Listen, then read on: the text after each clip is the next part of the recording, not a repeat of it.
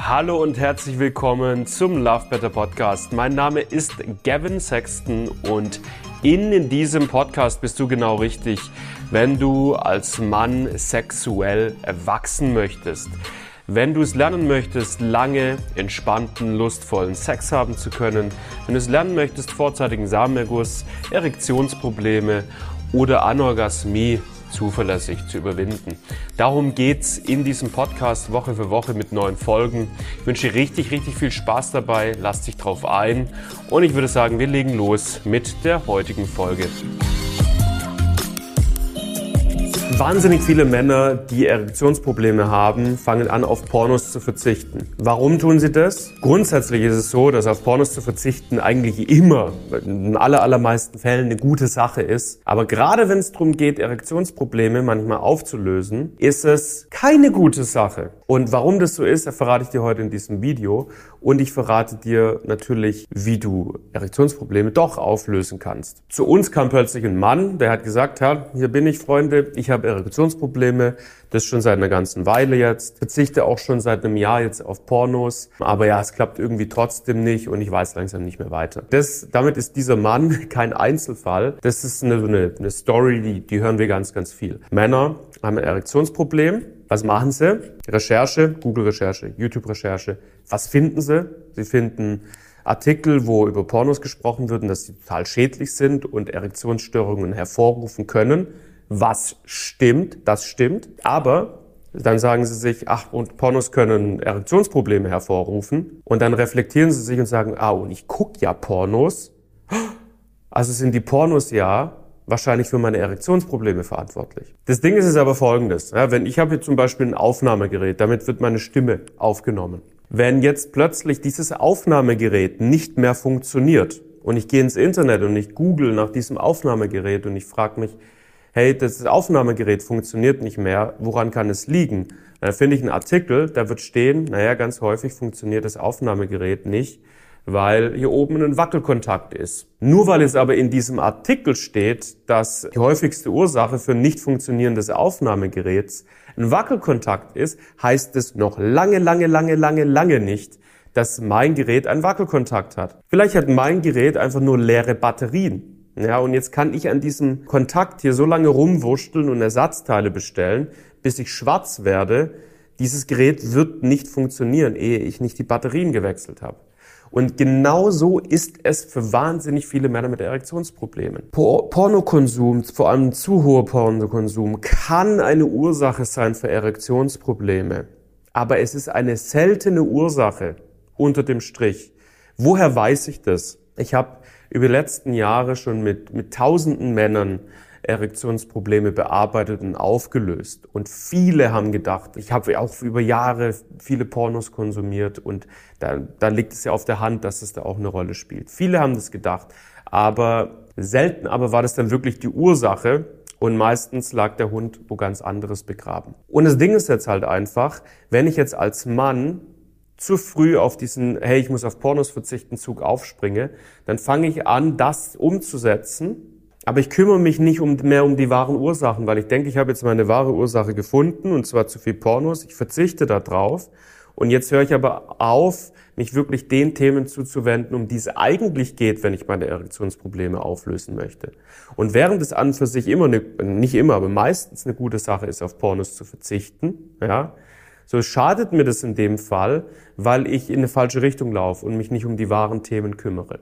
Schau mal, das, der Punkt ist folgendes.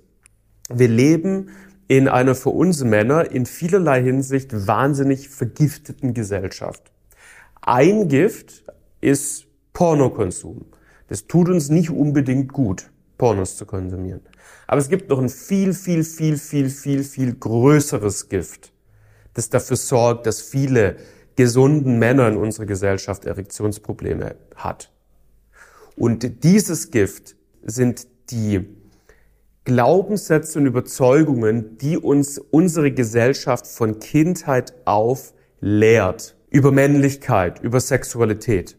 Wir werden zu Männern, die keinen guten Kontakt haben zu sich selbst, nicht gut mitkriegen, was in sich vorgeht, welche Gedanken, welche Gefühle passieren in mir drin. Wir werden zu Männern, die denken, ich muss Ich darf keine Schwächen zeigen, ich muss immer attraktiv sein, ich muss auf eine gewisse Art und Weise in der Sexualität performen, ich muss auf eine gewisse Art und Weise leisten, ich muss auf eine gewisse Art und Weise sein, damit ich als Mann okay bin, dass ich abends in den Spiegel gucken kann und sagen kann, dieser Typ da drüben, der ist cool.